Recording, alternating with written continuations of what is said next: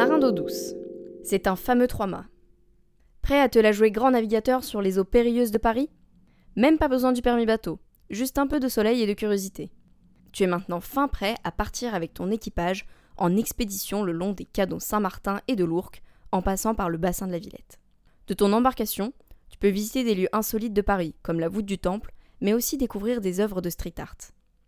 Busy tip. N'oublie pas de prévoir la petite bière fraîche et le saucisson, le tour se prête parfaitement au pique-nique ou aux apéros sur l'eau. Profites-en